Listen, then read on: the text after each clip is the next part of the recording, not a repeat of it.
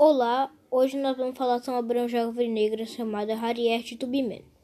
Nasceu no leste dos Estados Unidos em condição de escravidão.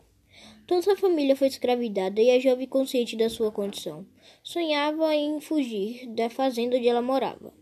Decidiu realizar seu plano quando tinha 27 anos de idade. Contra os pais, fugiu da fazenda onde era mantida, além de, de ter conseguido escapar dos poucos. Foi planejando e realizando viagens de resgate para ajudar também as famílias, amigos e conhecidos.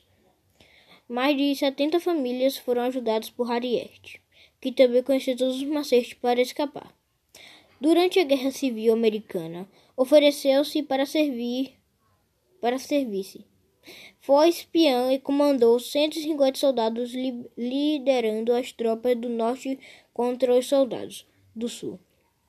A operação conhecida como Ataque no Rio Combanier conseguiu a, a libertação de mais de 700 escravos dos confederados, tornou-se um símbolo americano de liberdade e coragem, e seu rosto passará a, a estampar a nota de 20 dólares no ano de 2020.